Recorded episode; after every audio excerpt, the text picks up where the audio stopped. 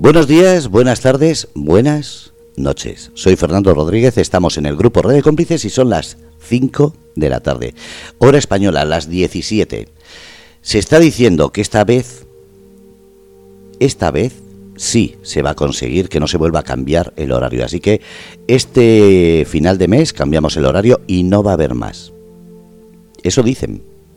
Hasta que venga otro político de turno, otro científico de turno, otro tonto pollas del turno y diga, sí hay que cambiar. Y entonces volveremos a las andadas. Pero mientras la gente esté ilusionada, como si fuese un premio de lotería lo que toca. Ay, menos mal que tenemos un programa que se llama Lloras o vendes pañuelos, porque madre mía la de pañuelos que se van a vender, porque la gente parece que está esperando este cambio como si fuese el mayor tesoro que vamos a tener en esta generación. Hoy, jueves 6 de octubre del 2022, empezamos Lloras o vendes pañuelos. Hola Eva, buenas tardes. Muy buenas tardes, Fernando. ¿Qué tal estás? Pues ¿Me reír? preocupado porque no sé si estoy feliz porque no voy a cambiar más la hora o lo voy a echar de menos. Mira, Fernando, eh, mm, han descubierto, como dicen, el secreto de la eterna juventud. Yo me alegraría más por otras noticias que por el tema de la hora, que al final, pues bueno, harán lo que tengan que hacer y harán lo que quieran como siempre hacen. Yo eso no, ni, ni, me, ni, ni me alegro ni me entristezco, me quedo como estoy, digamos cero grados, como, como si dijéramos. Pero bueno, independientemente de, independientemente de esto, Fernando, esta tarde en vez de coger española, mejor que cojamos el paraguas, porque en, en Murcia, y fíjate que esto es una noticia, esto sí que es una noticia, que yo a Murcia, esto es una notición. A ver, cuéntame. Te cuento, no, me, primero me cuentas a mí. Quiero, me gustaría saber que, desde qué países nos escuchan antes que eh, empiece a dar paso, porque hoy no voy a dar noticias. Tengo un invitado que tiene, que aquí hay mucha tela que cortar y no voy a entretenerme. Directamente voy a pasar a presentar al invitado y a, y a comenzar la entrevista. Así que, pues, si eres tan amable, pues me gustaría conocer desde qué países nos están escuchando. Vale, pues como siempre voy a ponerte la cámara para que lo veas en directo y mientras lo voy comentando y así la gente va a escuchar lo que, lo que estáis viendo. Son las 5 y 3 minutos de la tarde de este 6 de octubre. Ahí estáis viendo ya los países. Bueno, estáis viendo. Vos, espera, no. ahora. Ahí. 5 y 3 minutos. Ahí estáis viendo. Y bueno, como siempre, Hawái, que está ahí ese pequeñito. Alaska, Estados Unidos, Canadá, España, Irlanda, Francia, Alemania y... ¿Y cuál es ese? A ver. Ah, Polonia. Mira, hacía mucho que no se conectaba a Polonia. Pues ahí está Polonia. Bueno, y pues después... encantado. Un saludo y un abrazo para todos los que nos están escuchando de todas esas partes del mundo. Y después lo que hacemos es a final de, de programa miramos a ver si se ha añadido alguien más. Pues muchísimas gracias Fernando por, tu información y lo dicho, vamos a saludar a, todos desde todas las partes del mundo que nos escuchan y siempre contando con tu permiso y con la de Radio Cómplices, pues voy a presentar al invitado, ¿te parece bien? Yo calladito, un saludo a los dos y a ver el programa. Ok, bueno, pues también decir que ahí contamos con un chat en directo para que cualquier persona que eh, desee hacer algún tipo de pregunta, consulta, pues lo puede hacer en directo y Fernando nos lo dice y, se puede responder. O sea que cualquier persona que, así lo, lo desee puede participar activamente en el programa. ¿Vale? Pues nada, gracias Fernando. Dicho esto, voy a presentar al invitado. Yo tuve la suerte de conocerlo en, un taller que impartía él y, bueno, lo disfruté tantísimo que, hoy, pues al final, en apretada y dilatada agenda me han concedido un, un ratito para contarnos cosas muy interesantes y que nos pueden ayudar mucho en nuestra vida. Como sabéis, soy fan del desarrollo personal y bueno, esta tarde pues eh, he traído al programa a Juan Cayuela. Es un ser humano que mm, se autodefine como eh, que desea crecer aportando valor, amor y paz al mundo es un coach profesional es el creador del método de bioconciencia, imparte talleres, seminarios, retiros, conferencias para emprendedores y para empresas pequeñas, medianas, grandes y multinacionales. Y bueno, y para él lo primero son las empresas felices. Eh, una empresa feliz es igual a una empresa consciente y aumenta la prosperidad en tu empresa o negocio siendo feliz. O sea que con esta carta de presentación ya os digo que el programa promete. Buenas tardes, Juan, ¿qué tal estás? Buenas y maravillosas tardes, Eva. Fernando, encantado, muchísimas gracias por permitirme pues hablar con, en vuestro programa y estoy muy feliz.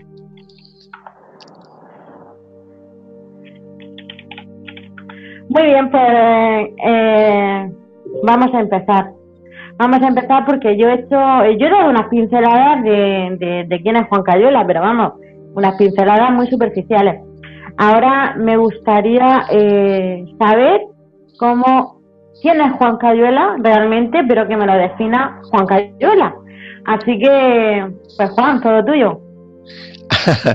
bueno, yo soy un ser humano, eh, un disfrutón, que me gusta disfrutar de la vida, que me gusta pues eh, acariciar almas, esas almas tan necesarias, que me gusta eh, aprender constantemente, soy un, aprendiz eh, constante de cada día y que me gusta sobre todo el, compartir, el acompañar a la gente, el acompañar a los demás, con proyectos muy interesantes, con trabajos muy interesantes, pero principalmente un ser humano que quiere vivir al máximo, al máximo, con la máxima intensidad, para que cuando llegue mi muerte me pille disfrutando y teniendo una vida plena. Ese es Juan Cayula. Pues me encanta, me encanta tu filosofía de vida, nada más empezar, o sea que, eh, y la comparto. O sea, digamos que de, eh, hay una frase que me hace mucha gracia, no sé si la recuerdo bien, pero bueno, lo voy a intentar, que dice que desde que supe eh, a mi muerte lo que me iba a llevar, no, desde que supe lo que me iba a llevar en, en vida, empecé a vivir lo que me iba a llevar, o algo así. si alguien la sabe bien, me la me corregí, porque es que no, no la recuerdo bien. Mi memoria es como es más o menos es eso, más, o menos eso, ¿no? Cuando supe lo que me en mi muerte, pues empecé a disfrutar más de lo que era mi vida, algo así, así. Efectivamente, entonces pues eh, digamos que al final lo que nos llevamos es, nuestras vivencias, todo lo demás se queda aquí, entonces pues hasta nuestro cuerpo se queda aquí. Entonces realmente eh, me encanta esa definición y bueno, y, y, como no quiero perder mucho tiempo, voy a ir directo hacia la yugura. Tú ya sabes que, que soy muy curiosa y si no lo sabes ya te vas a enterar esta tarde. Eh, y me gustaría saber cuál es el punto de inflexión eh, para eh, interesar, interesar, interesarte en este mágico mundo del desarrollo personal. ¿Cuál fue tu antes y tu después? Bueno, yo siempre he sido un, eh, una persona muy curiosa desde niño, he leído muchísimo, empecé a leer eh, eh, Marcial La Fuente Estefanía, Corín Tellado, imaginaros, y empecé a leer mucho, mucho. Empecé a hacer muchísimos cursos, muchos talleres, quería aprender, aprender, aprender. Pero mi proceso de cambio fuerte es a partir del año 1998 en el huracán Mitch como bombero. vimos cosas tan duras y sucedieron cosas tan fuertes que cambió mi vida decidí ayudar a los demás desde un punto de vista diferente. Me di cuenta que todos los cursos, todos los talleres que había hecho anteriormente habían dejado algo en mí y a partir de ahí empecé a, centrarme, ¿no? Y ahí cambió mi vida. Ese, ese es el, el, momento, el botón, el botón nuclear donde mi vida cambió. Un huracán. Sí, un huracán que, que, asoló Centroamérica, estuvimos en Nicaragua, pues llevando medicinas, comida y bueno, haciendo un, una, labor de, también de localizar cadáveres y, fue bastante duro y eso cambió, cambió totalmente, ¿no? Fue un huracán que no solamente movió la tierra externa, sino también mi agua interna, ¿no? Entonces me, me alteró todo y decidí empezar a trabajar más en mi propio desarrollo personal, ¿no? Eh, para mí fue, fue, fue básico ese, ese huracán. Vaya, un huracán por fuera y por dentro, digámoslo así, ¿no?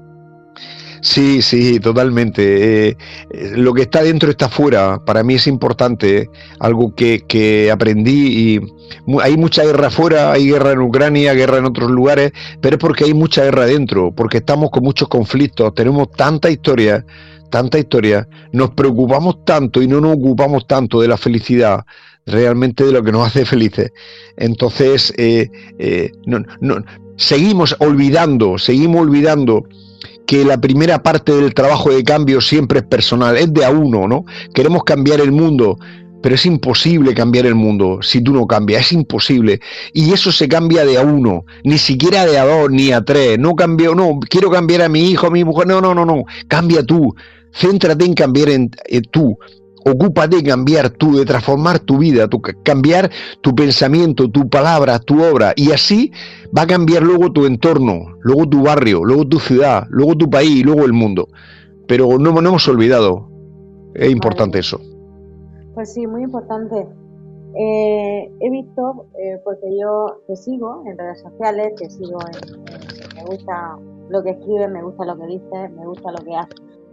Entonces, realmente, eh, en una ocasión me llamó mucho la atención en que te vi en la isla de Pascua.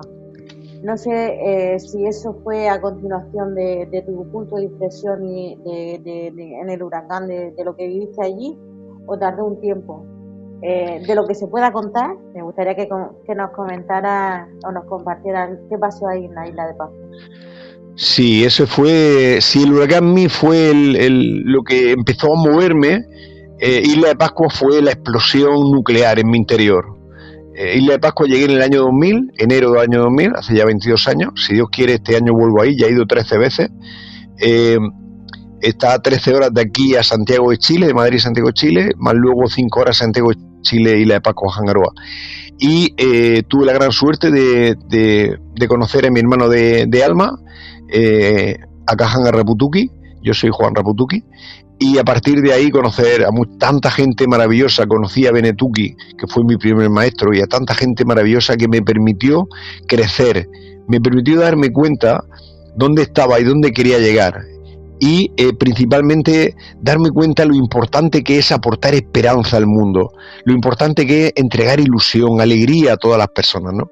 Y decidí, bueno, pues cambiar de vida al 100%. Yo soy una persona totalmente diferente a lo que era he hecho tantas cosas en mi vida, pero sin embargo a partir de ahí me centré en lo que quería ser, en lo que realmente quería ser, aquí y ahora.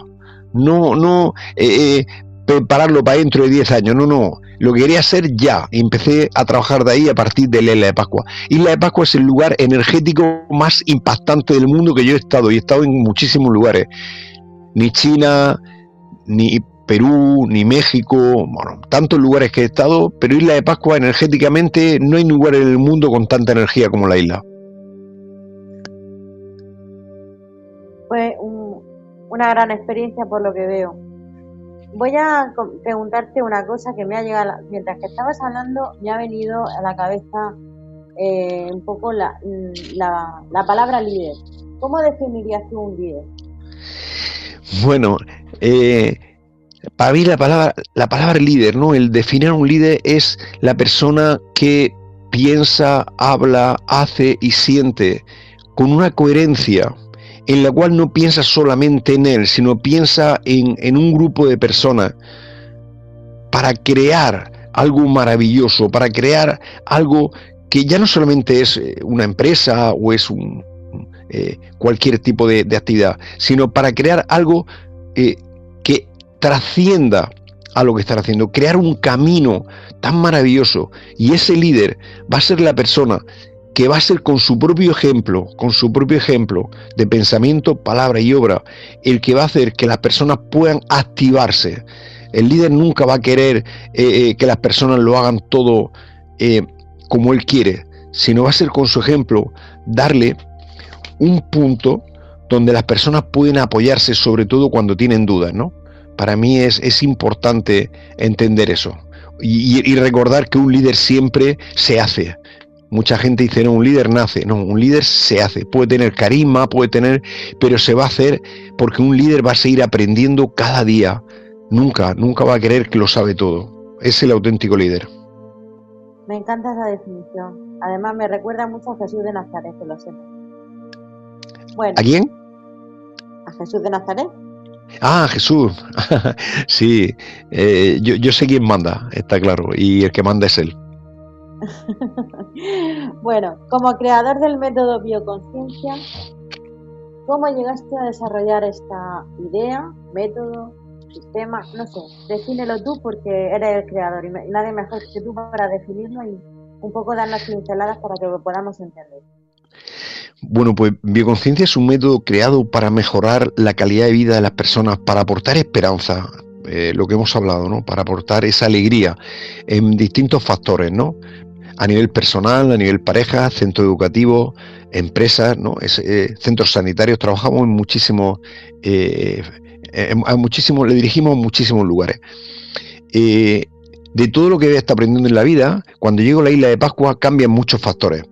Y lo que hago es, con todo lo que había aprendido, con lo que aprendí en la isla y con lo que he seguido aprendiendo a lo largo de estos años, creo algo donde el ser humano pueda volver a conectar con su esencia, pueda volver a sentir paz, pueda entender que el camino que está llegando, si le está llevando a un camino de paz o un camino de conflicto.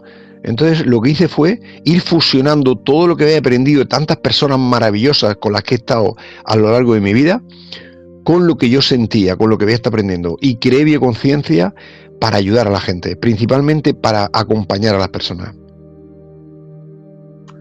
Genial, me encanta. Ahora vamos a un poquito a, a desmigar un poquito, ya, ya, ya fragmentar un poco este, este método a las diferentes a los diferentes grupos de personas que, me has comentado. Entonces, eh, en este caso, ¿cómo ayudaría eh, este método, por ejemplo, para una persona que, tiene una idea y que no sabe cómo desarrollarla, que quiere emprender, pero no sabe cómo hacerlo? Por ejemplo, vamos a, ir primero a esa, a esa segmentación de personas. Sí, lo primero que hacemos cuando trabajamos con, con, personas que quieren emprender, personas que tienen dudas, hay tanto miedo, ¿no? Tanto miedo al llamado fracaso, que para mí es una oportunidad de aprendizaje. Lo primero que hacemos es, vamos a identificar realmente lo que quiere esa persona. Lo primero que hacemos es un trabajo de identificación de lo que quiere.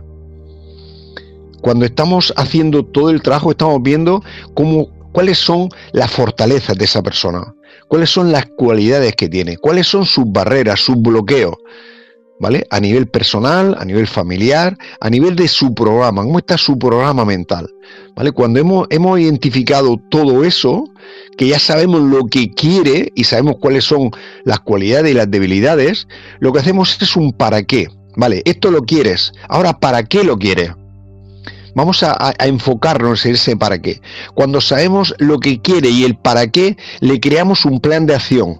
Y un plan de acción personalizado. Más vale un plan de acción malo que no tener ninguno. Muchas personas se pierden constantemente. Son muy dispersas entonces son capaces de emprender grandes cosas, volver a caer. Empiezan y es simplemente porque no tienen un plan de acción. Es como dice mi amiga Maribel Marcha, es el, GPS. Nosotros somos el GPS y somos los que recalculamos. Tú te pierdes, llevas una ruta, te pierdes y el GPS dice recalculando ruta, recalculando ruta, pues nosotros somos el, quien habla a esa persona. Si sabemos lo que quiere, si sabemos para qué lo quiere y si creamos un plan de acción sólido, fuerte, con una estructura que realmente sea, pero poderosa, vamos a trabajar la parte de la constancia. Muchas personas no somos constantes, no tenemos suficiente constancia, nos falta disciplina y a partir de ahí normalmente va a durar poco tiempo. Por eso el 75% de los negocios abren, cierran, abren, cierran, viven en una montaña rusa si sabes lo que quieres, si sabes para qué lo quieres, si tienes un plan de acción personalizado, si además eres constante, la penúltima parte es la paciencia. Tenemos que aprender a ser pacientes. Y la mayoría de personas no lo somos. Queremos las cosas ya. Trabajamos la conciencia. Y la conciencia te va a dar una paciencia extra, como digo yo. Pues si tú sabes lo que quieres, el para qué lo quieres, tienes un plan de acción, eres constante y eres paciente, lo único que tienes que hacer es lanzarte sin miedo. Nosotros hacemos un trabajo de lanzamiento sin miedo. La pregunta que yo le hago siempre a las personas cuando tienen esa duda, ¿qué es lo peor que te puede pasar? Que fracase, que muera, no. Lo peor es estar como estás, no avanzar. Eso es la clave para mí. Pues eso es un punto de inflexión muy interesante y muchos emprendedores deberían de tomar nota porque primero el miedo el miedo paraliza y nos paraliza a todos y todos tenemos miedo el tema está eh, ¿lo haces con miedo o no lo haces con miedo? Pero vamos, miedo tenemos todos. Y ya te digo yo que yo la primera, ¿eh? Ojo al dato. O sea, no me voy a... Sí, pero ¿sabes, ¿sabes qué pasa? Que algo se nos ha perdido. El miedo lo que hace es ataca a lo más débil que tienes. Si tú tienes un problema médico, tienes un problema de enfermedad, incluido un cáncer, lo que tengas, el miedo ataca ahí. Si tú tienes un problema económico, porque tienes dudas, tienes deudas, tienes historia, el miedo te ataca ahí y eso te paraliza constantemente. Lo que está haciendo el miedo es generando más cortisol, la hormona del estrés. Lo que está haciendo el miedo es inhibe producción hormonal de serotonina, endorfina, oxitocina, dopamina. Está, el miedo lo que hace es acorta los telómeros. El miedo lo que hace es genera menos telomerasa. El miedo lo que hace es genera menos glóbulos blancos. Es todo es terrible para el ser humano. Pero así mucha gente vive en el miedo. Bueno, pues tendrán que, que, que comprender qué está sucediendo con ese miedo. ¿Y cómo combatimos el miedo? Pues con uno de los antídotos maravillosos. Primero el autoconocerse. Luego autoaceptarse. Luego autoamarse y luego eliminar el programa que tiene, ese programa que tenemos cada uno, que viene de nuestro padre, nuestra madre, de nuestro antepasado, más la sociedad de lo que nos ha metido. Eh, no me acuerdo del autor que decía que la buena suerte de una persona o la mala suerte es el padre y la madre. Eso es algo así, ¿no? Es real. Eh, ¿Qué programa tienes tú? ¿Qué programa tengo yo? Yo fui abandonado por mi padre a los nueve años, a los nueve meses. O sea, imagínate, eh, yo al final fui, gracias a Jorge Bucay, mi maestro y mi amigo, después de tres años, pude eh, hacer limpieza del programa con mi padre y ser amigo suyo hasta la fecha de su muerte. El problema es que la mayoría quiere alguien que tenga la varita mágica para solucionar el problema. Un médico, un psicólogo, un psiquiatra, un coach. Pero que no, que la vida no es así, que el trabajo es personal. Los profesionales te van a dar herramientas para que tú lo trabajes, para que tú elimines el miedo. Pero si tú no vas ahí, si tú no abrazas el miedo, si tú no agradeces, si tú no lo eliminas, no puede ser, es como las personas que tienen alguna adicción que vienen a consultar. Adicciones graves. O personas que con pensamientos suicidas. Si tú no vas ahí y te eliminas el programa, vas a volver. Eh, nadie, ningún profesional te va a poder ayudar si tú no quieres eh, ayudarte a ti mismo y tú no estás dispuesto a trabajar. No, no es cierto. Una pastilla alivia el síntoma, pero nunca va a aliviar la causa. Totalmente de acuerdo contigo en este caso, Juan. Eh, te voy, voy, a ir al segundo, porque no hemos quedado en el primer grupo de personas, pero nos vamos a ir a, empresas, empresas ya medianas, grandes, ya consolidadas. ¿Cómo ayuda en este caso eh, el método de bioconciencia a estas empresas que ya tienen una, un recorrido? Bueno, yo he trabajado con empresas pues, de, mil personas, 800, 8000, 64 mil personas. Trabajo con empresas muy grandes, multinacionales muy grandes. Y al final siempre lo mismo, son personas. La clave es, eh, nosotros trabajamos un sistema que es empresa feliz, empresa consciente. Una empresa feliz va a ser mucho más productiva. ¿Para qué se quiera una empresa? Eso es lo primero que yo trabajo con los empresarios. ¿Para qué se una empresa? Para ganar dinero. Yo que he sido empresario lo tengo muy claro. Luego irás derivando en ciertas historias, pero al principio es para ganar dinero. ¿Para qué invierte su patrimonio, el dinero, un préstamo, un empresario? Para ganar dinero. Nadie le da la gracia al empresario por invertir su patrimonio y su dinero. Nadie. Nadie. Un directivo con lo que ha estudiado. Un directivo medio. Pero nadie le da gracia a un empleado. Y al final, tú tienes que ir sumando escalafones. Yo trabajo siempre desde, la parte superior a la parte inferior. Muchas empresas quieren que trabaje solamente con los empleados. Le digo, no, no me contrates. No vale, así no vale. hay que hacerlo de forma integral. O sea, empresas multinacionales con las que trabajo, primero trabajo con el equipo directivo y con los empresarios. Y miramos su capacidad de generar dinero, su capacidad de generar felicidad.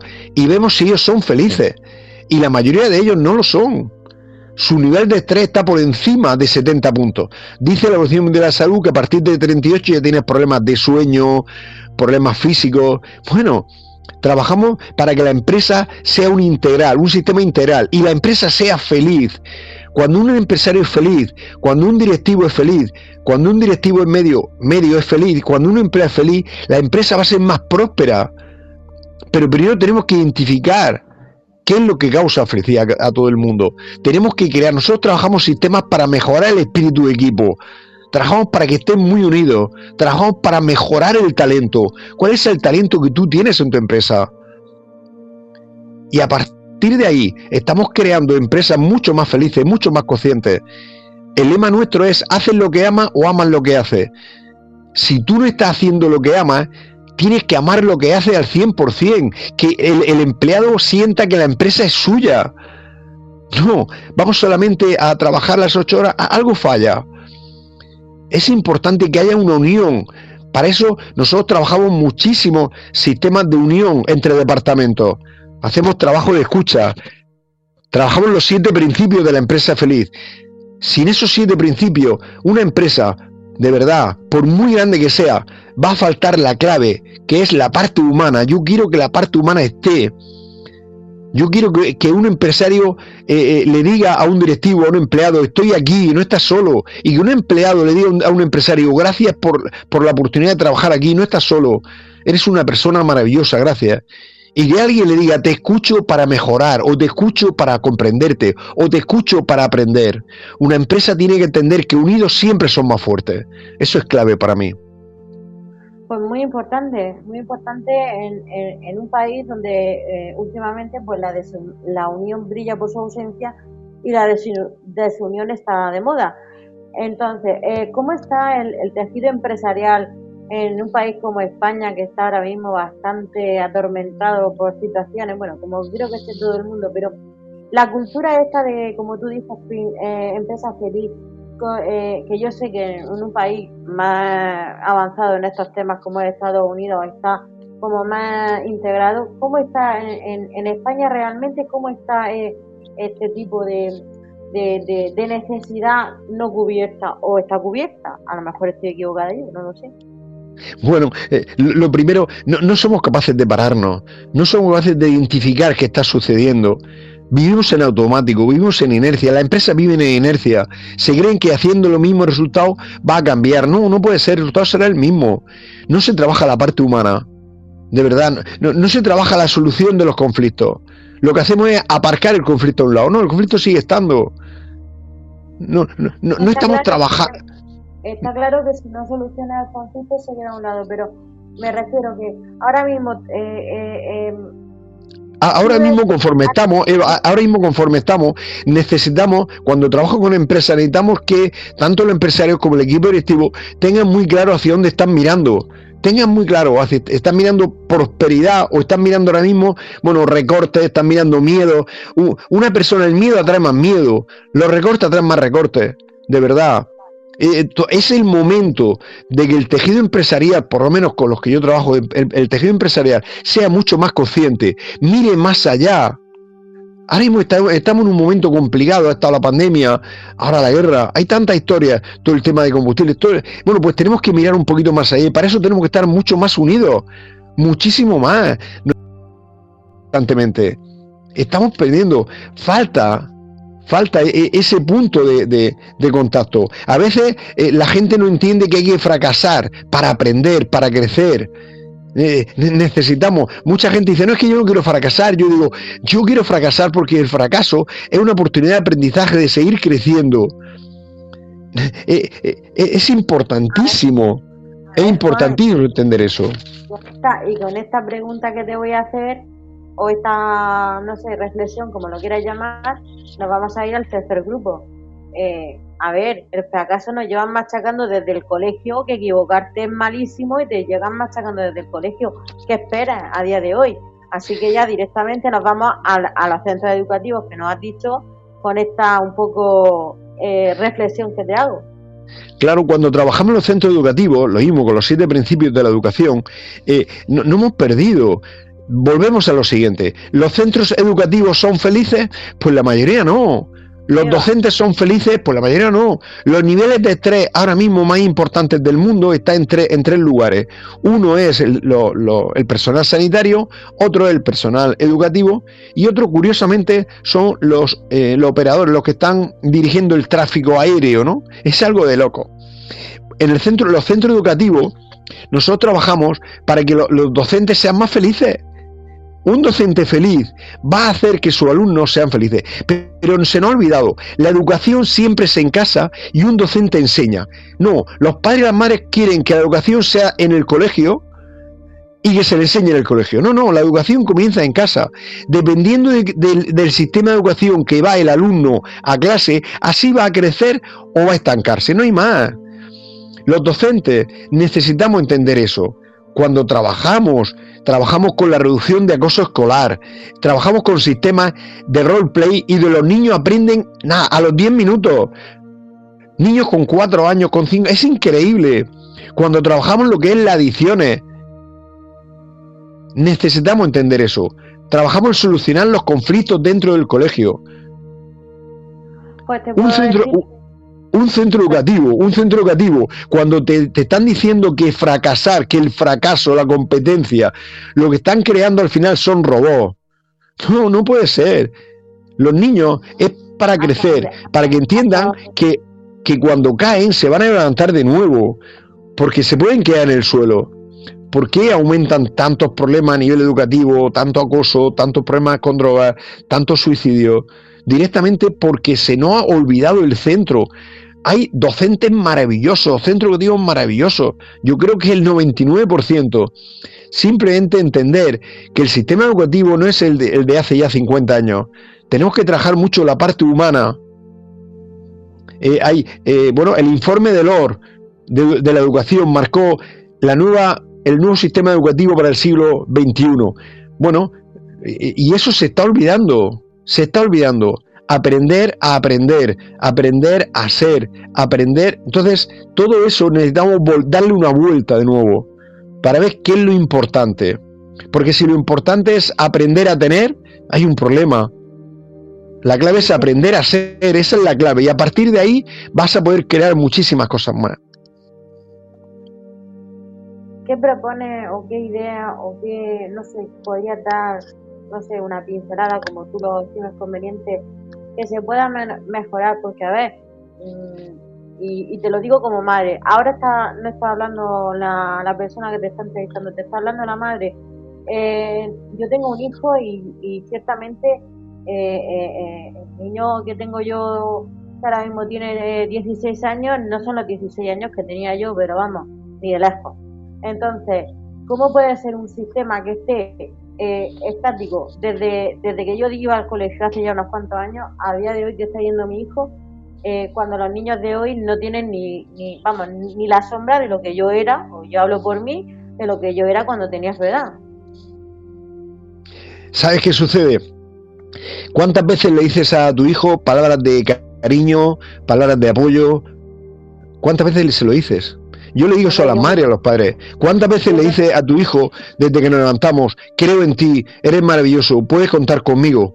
Eso no se ha hecho. Nosotros hacemos ejercicio para que los docentes le digan a los propios docentes, gracias, eres muy importante, tu labor es importante, para que los niños y las niñas entre ellos se digan, creo en ti, quiero jugar contigo, te quiero apoyar, para que los niños y las niñas le hablen primero al oído a su padre, a su madre, y dicen, gracias por ser mi papá, mi mamá, gracias por cuidarme. Y los padres y las madres se lo digan. Tenemos que comenzar por la base. Y luego el docente le diga al padre y a la madre, gracias por permitirme cuidar a tu hijo y enseñarle. Y el padre y la madre le diga, gracias por cuidar. Eh, se nos ha olvidado tu hijo es un, niño del siglo XXI. Tu hijo es un niño que va a necesitar también seguir dando cariño. También, si yo le preguntara a tu hijo, padre presente o ausente en la infancia, él diría una cosa, emocionalmente y físicamente. Si yo le preguntara, ¿y tu madre? Pues diría lo mismo. Muchas veces creemos que le hemos dado todo, pero no nos hemos dado nosotros no hemos dedicado a trabajar, a hacer otras cosas. Y los niños necesitan, y las niñas necesitan, esas palabras de amor, esas palabras de cariño. Es decir, estoy aquí, puedes contar conmigo. ¿En qué te puedo ayudar? Claro, cuando ya tenemos 14, 15 años, que ahora su rol es otro, que están pensando solamente pues, en los amigos, en la sexualidad, en otra historia, ya las palabras del padre y la madre, que siempre es lo mismo, pues ya no, no, no, no, no les llega. Claro, entonces nosotros nos quejamos. ¿Cómo han cambiado los niños? Claro que sí, pero para mejor. Yo sigo diciendo que lo que viene es mejor, los niños que vienen son mejores, pero para eso necesitan ser conscientes. Y para eso padre y madre, aunque estén separados, necesitan saber cuál es su foco. Y la mayoría de personas que estamos descentrados, estamos en un desequilibrio constante. Y se la trasladamos a los niños. No, es que los niños están bebiendo, es que los niños hacen botellón, es que los niños se drogan. Pero tú qué has hecho durante tu vida? No, no, pero yo solamente he fumado. Pero eso, eso es bueno para ti. ¿Lo han visto? ¿Cómo has tratado a tu pareja? ¿Cómo has tratado a la gente? Hombre, yo creo que, lo, importante es comenzar por ahí, por la base. Muy importante, muy importante porque aquello que, bueno, aquello de lo que de lo que vemos, eh, tomamos ejemplo, como hemos comentado antes del líder. Digamos que los padres en este caso serían los líderes del hijo y un ejemplo a seguir. Y claro, si el ejemplo es malo, pues en fin, no queremos pedirle pera a un olmo, ¿no? Evidentemente, evidentemente. Queremos que los hijos sean perfectos, pero nosotros lo somos. Nosotros somos los más imperfectos del mundo. Eh, eh, yo cuando, cuando estoy con jóvenes y me llegan jóvenes que quieren cambiar, gente que está con problemas de droga, críos que críos de 14, 15, 16 años pensando en suicidarse. Y yo con, con el equipo mío, con los psicólogos cuando trabajamos, con los psiquiatras cuando trabajamos, y le cambiamos el concepto. Pues claro, nada más que quieren vivir, quieren disfrutar, quieren crecer. Eh, es de loco, es de loco de verdad. Entonces, ¿cómo es posible que yo pueda llegar a un joven si yo tengo una edad diferente? No, no, tengo que empezar a parar un poco, a escucharlo, ver cuáles son sus historias, cuáles son sus ideas, cuáles son sus sueños. Eh, eh, es imprescindible. No, queremos eh, saber dónde van, queremos, queremos saber con quién van, queremos saber lo que consumen. Bueno, primero mírate a ti cuál es el ejemplo que tú le has dado, qué es lo que has sembrado en esa cabeza, en ese corazón. Muchas parejas se separan y lo que hacen es castigan a los niños o las niñas sin darse cuenta que lo, que mejor que puede hacer es darle el máximo amor. El otro día hablaba con un amigo en un proceso de se separado y había estado mal, tenía un problema con la exmujer, la mujer tenía una nueva pareja y tenía una niña, y él tenía un niño con, con ellos, y estaban de juicios, de lío y tal.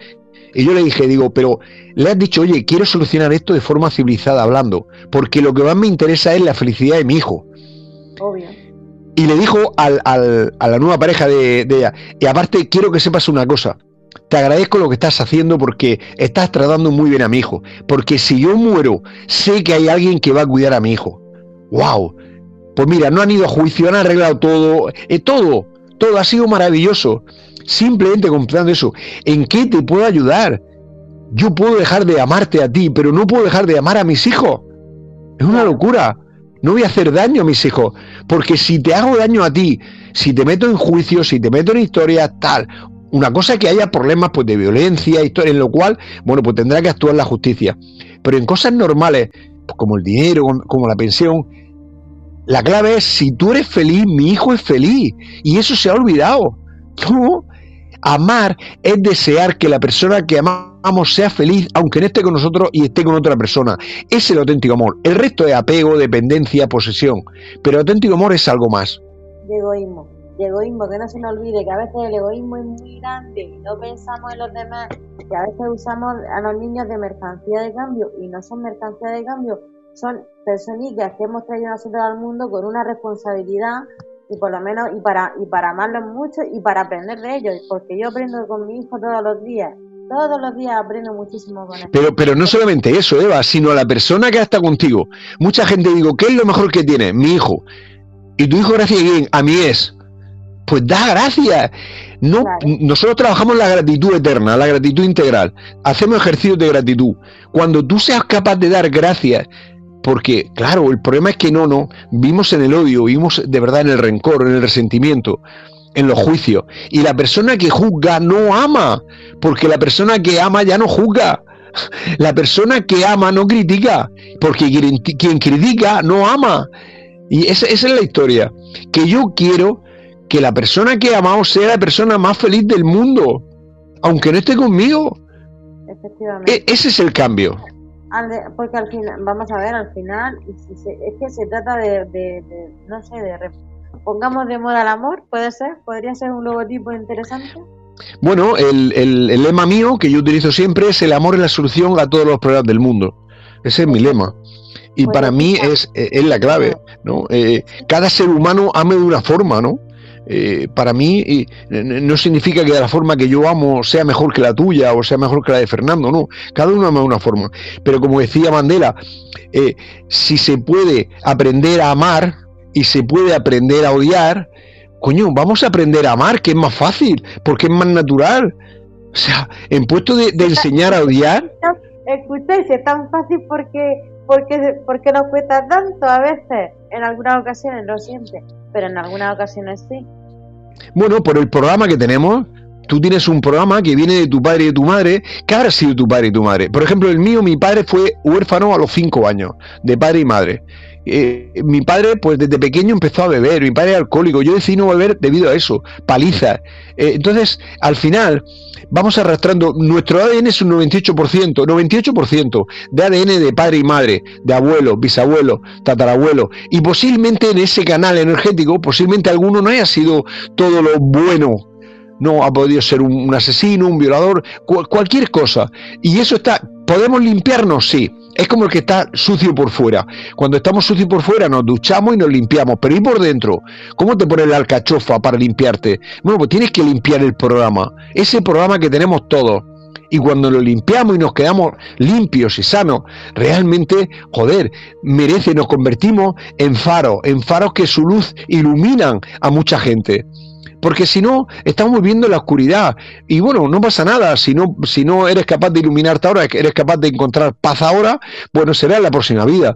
Porque nacemos para vivir, vivimos para morir y morimos para hacer de nuevo. Pero vamos a morir de la misma forma que hemos vivido. Si hemos vivido con dolor, con miedo, con, haciendo daño, vamos a morir así vamos a nacer así. Esa es la clave. Muy importante esa clave y deberían de tomarla en cuenta. Eh, hemos hablado de hijos, pero también, eh, también trabajas con parejas. Y sobre esto solamente te quiero hacer una pregunta porque me gustaría ahora después un poco hablar sobre tu faceta de, escritor. Eh, realmente, ¿qué carencias tiene? Perdona, no, no, te escucha, no, no te he escuchado al final. Vale, repito. Eh, que hemos hablado de los hijos, pero también eh, los hijos vienen de una pareja. Ah, y hablamos que ahora mismo vivimos en un mundo donde las separaciones están a, la orden del día. Eh, ¿Realmente qué carencias tiene hoy en día una pareja para llegar a la decisión de, separarse o, en fin, a un desentendimiento, a un desencantamiento, como queramos llamarlo? No lo sé. El nombre se lo puedes poner tú, me da lo mismo. Al final, el final es el mismo. Sí, bueno, ahora mismo en, España, por ejemplo, eh, 73 parejas de cada 100 se separan en, los 10 años, ¿vale? De, relación. 73 de cada 100. Eso es estadística que está ahora mismo. Pero ¿qué sucede? Eh, en la pareja hay mucho desgaste.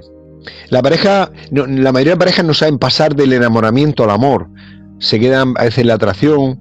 Entonces, yo doy talleres de pareja, doy retiros de pareja. Ahora en noviembre tenemos uno de tres días, vienen parejas de toda España.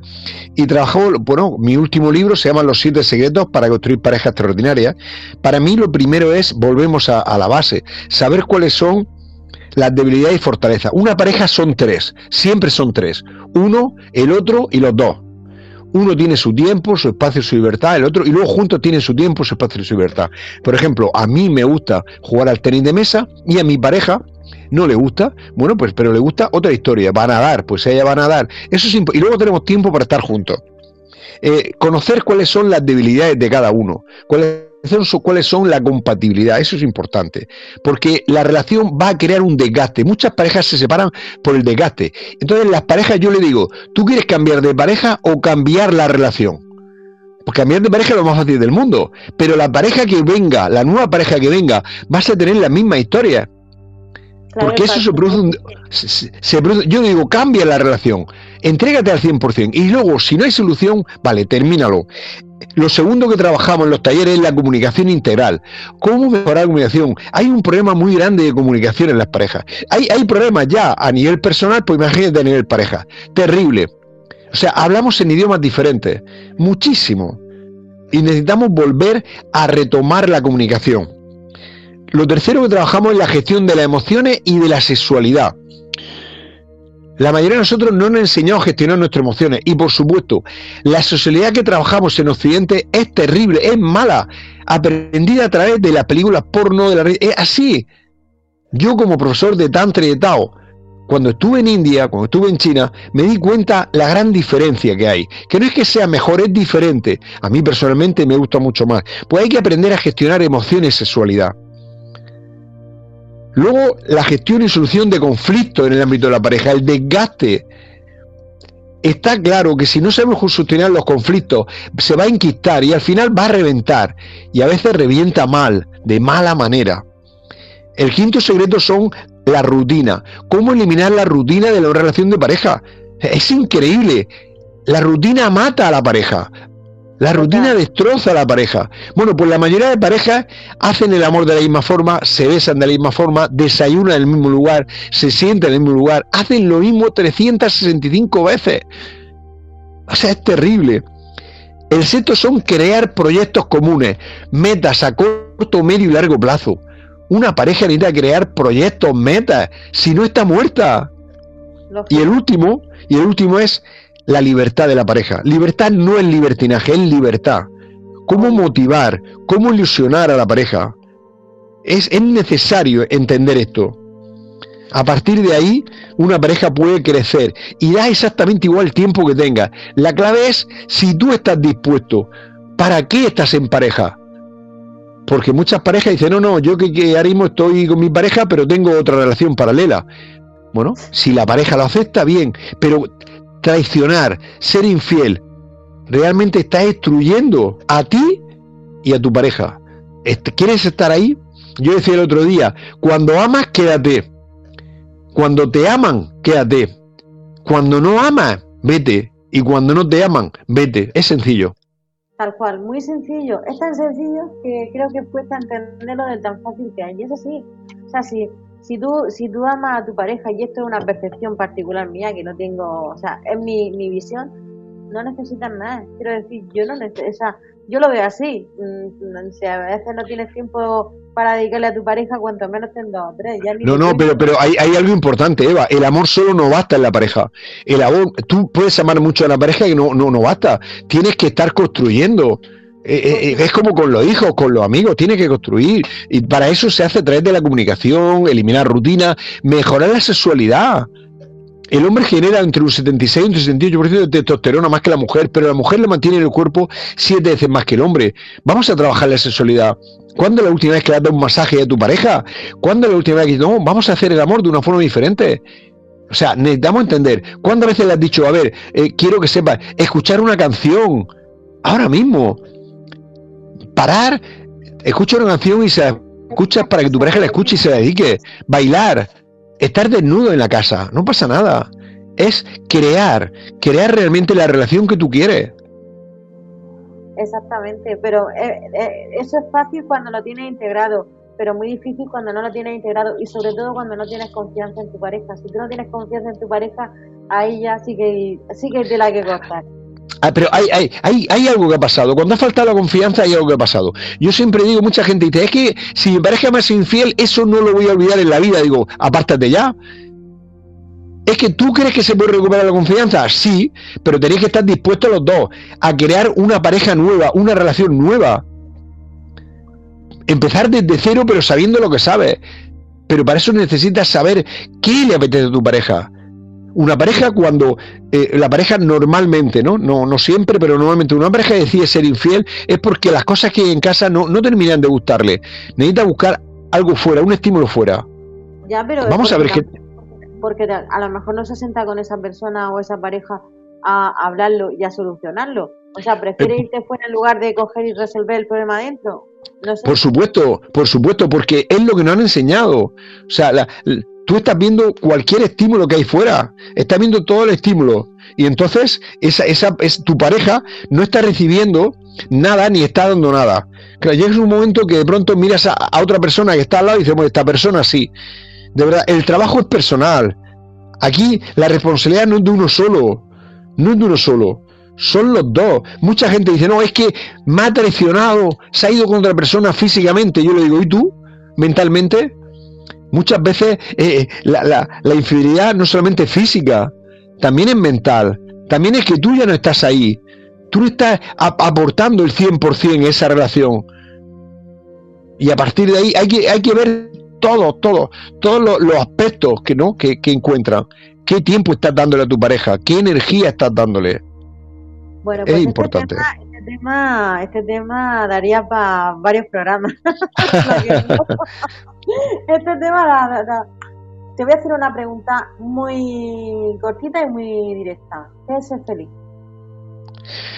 Bueno, para mí ser feliz, vuelvo a, decir lo mismo, es que lo que piensas, lo que hablas, lo que haces, lo que sientes, sea coherente ¿no? con tu forma de vivir.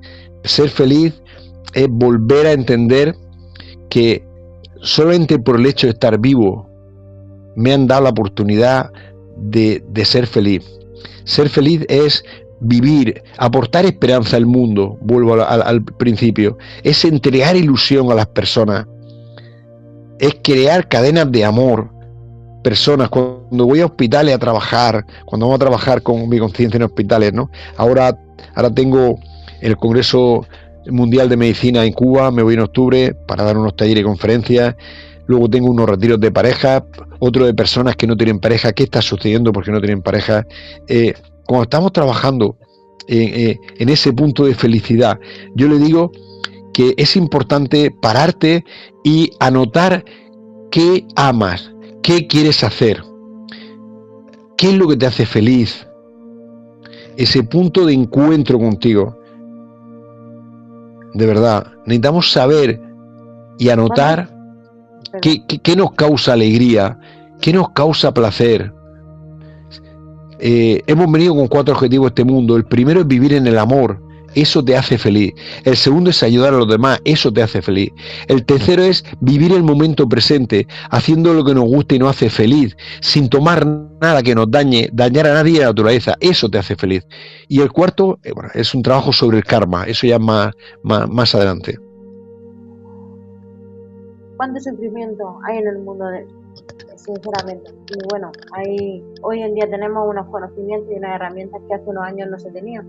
Entonces, pues creo que es el momento de, de, si no estamos contentos con nuestra vida, no estamos satisfechos y creemos que se puede mejorar, y de hecho creo que siempre se puede mejorar, pues es hora de quizá tomar acción y, como tú bien dices, y, bueno, y ponernos a trabajar sobre nosotros mismos, porque eso no nadie lo puede hacer por nosotros, solamente nos corresponde a cada uno, a cada persona de forma individual.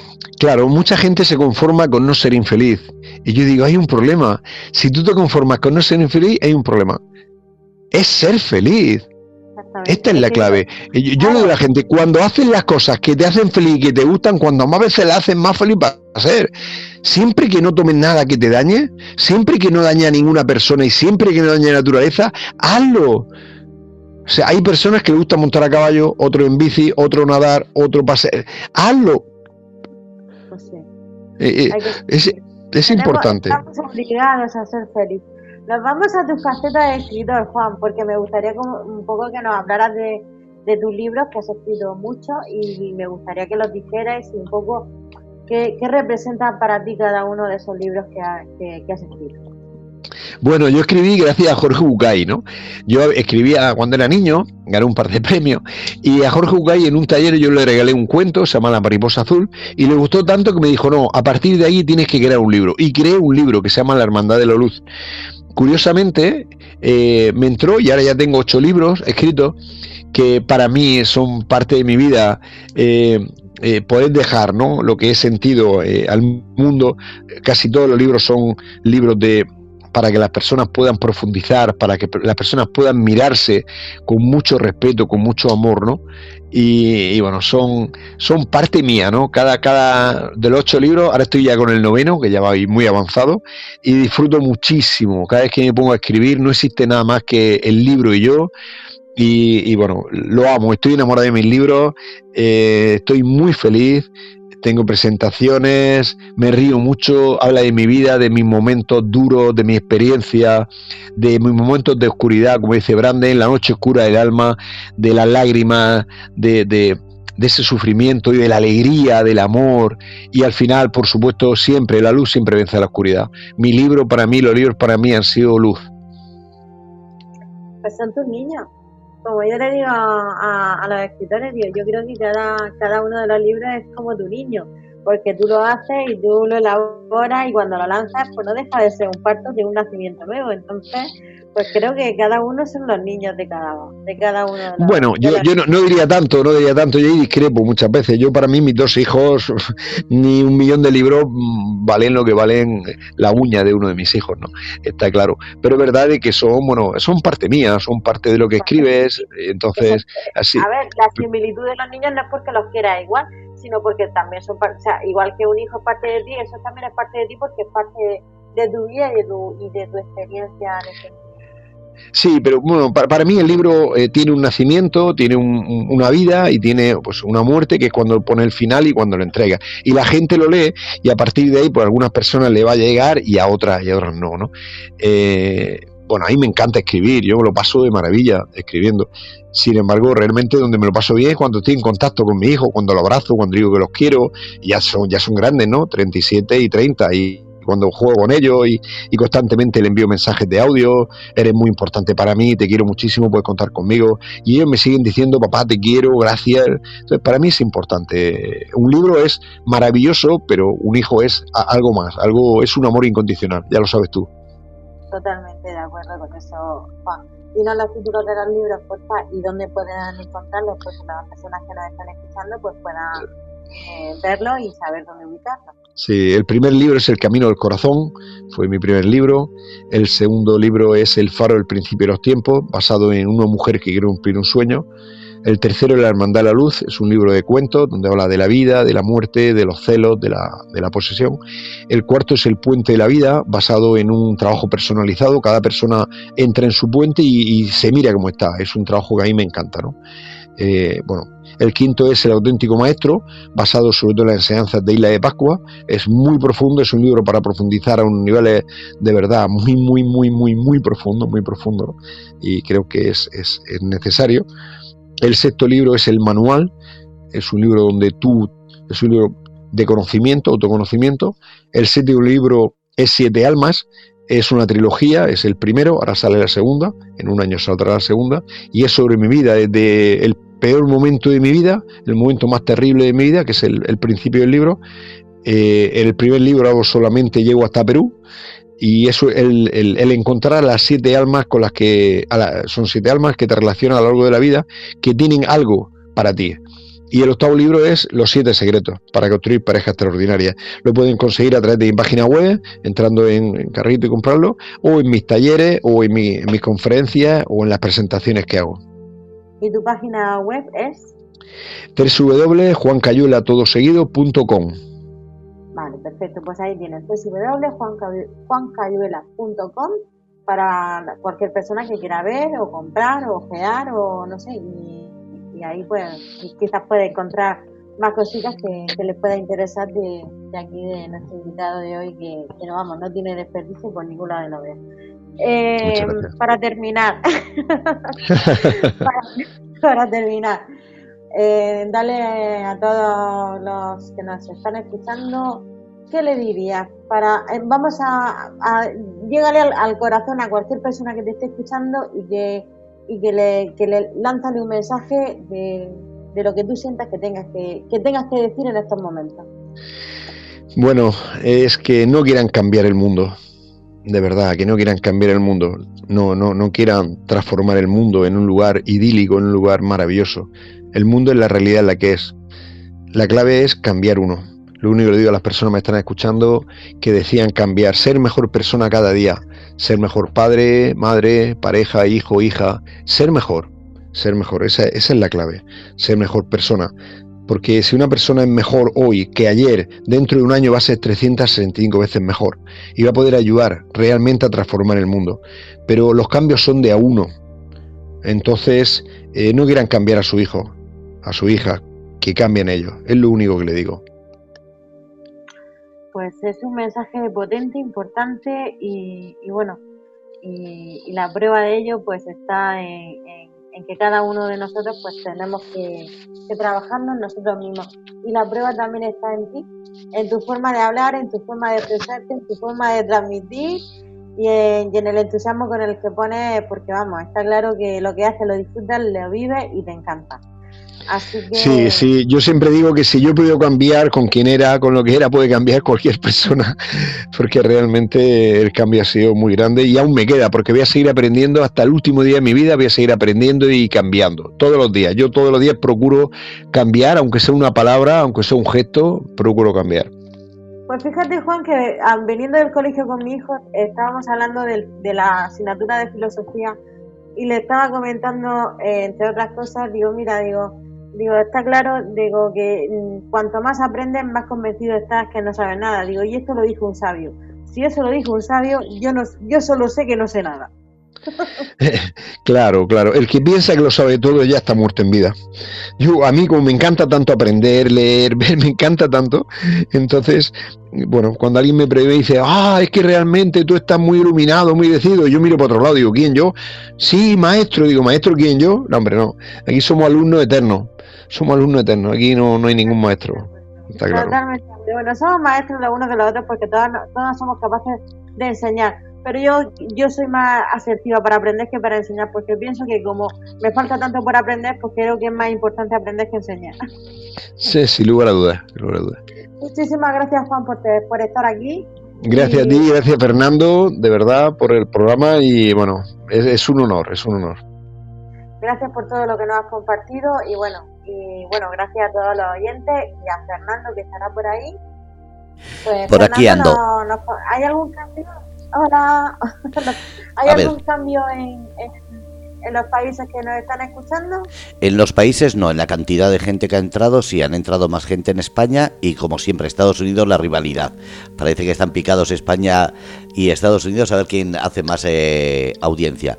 Lo que sí hay es en el chat, por ejemplo, José decía, eh, cuando hablábamos de, la crisis, decía, nunca entenderé cómo invertir en momentos de crisis es posible. Desde niño me enseñaron hay que ahorrar para esos momentos duros. ¿Alguna respuesta para eso? Responde Juan. Hay que ahorrar para los momentos duros. Decía, que siempre le han enseñado desde niño que hay que ahorrar para los momentos duros, no invertir. Sí, bueno, eh, para mí es muy importante saber la posición actual de cada persona. Hay personas que pueden ahorrar y hay personas que no pueden ahorrar. Lo que sí podemos hacer es el trabajo eh, a nivel personal. Eh, claro, si tenemos tenemos una forma de ahorrar en el tema económico, cuando haya un momento duro vamos a poder ir a ese pequeño cajón y, ayudarnos.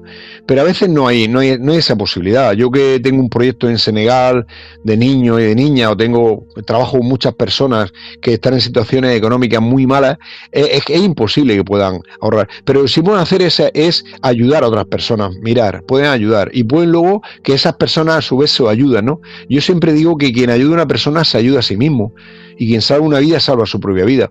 A veces no podemos ahorrar económicamente, que lo ideal sería, por supuesto, que todos tuviéramos una economía saneada para ahorrar, pero sí podemos ahorrar en amor, ahorrar en compañía, ahorrar, porque luego esa gente, ese, ese, esa hucha que has hecho de, eh, emocionalmente, luego te va a ayudar a ti seguro, es importante. Después hablaba alguien de Cartagena eh, que decía comunicar cuando hablaba de relaciones, me imagino, decía comunicación. Hay muchas intenciones en ese sentido, pero más veces ignoradas. ¿Qué se hace? Bueno, eh, la comunicación, a mí me encanta, ¿no? Trabajar la comunicación con las parejas es, es ideal, es ideal. Eh, la clave es si los dos quieren, quieren solucionarlo. Eh, si uno de los dos quiere y el otro no, no hay nada que hacer. Pero si los dos quieren, pues, estadísticamente los datos que tenemos entre el 81 y el 82% mejoran.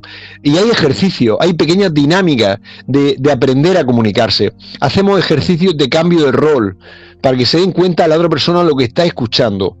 Trabajamos una serie de palabras que sean eh, como anclajes, ¿no? Donde las personas pueden ir ahí. Trabajamos un mínimo de 15 minutos al día. Una pareja normalmente, normalmente, hacemos un estudio sobre 168 horas, que es lo que tiene la semana.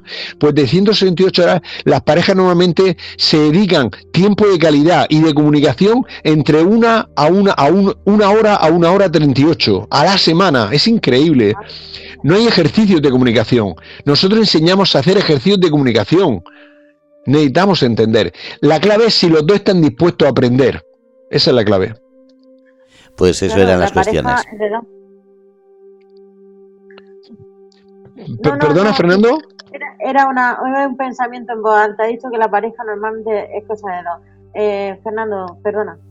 No, decía solamente que habían saludado y estaban ahí pendientes, pues esas dos personas son las que han participado y ya está, que muchísimas gracias tanto a Juan como a ti. Gracias, Fernando, muchas gracias. Muchísimas gracias, un placer siempre. Gracias y nada, eh, a todos los oyentes un abrazo fuerte, que tengan una espectacular semana y bueno, nos vemos el jueves siguiente. Así que que tenga ser feliz y luego buscamos los motivos. Chao, chao. Bueno, pues habéis escuchado Lloras o Vendes Pañuelos, jueves 5 de la tarde. Hoy habéis visto que ha venido con alguien que habla desde, como dice, su experiencia, pero sobre todo un comunicador tremendo. Eh, Eva Bernal ha traído en el programa Lloras o Vendes Pañuelos a Juan Cayola. Hemos puesto en el chat la página por si tenéis alguna duda y el podcast se subirá en las distintas redes sociales, como siempre. Buenos días, buenas tardes, buenas noches desde el Grupo Red de Cómplices en este programa. Lloras o vendes pañuelos de 5 a 6 de la tarde los jueves. Un abrazo y muchísimas gracias.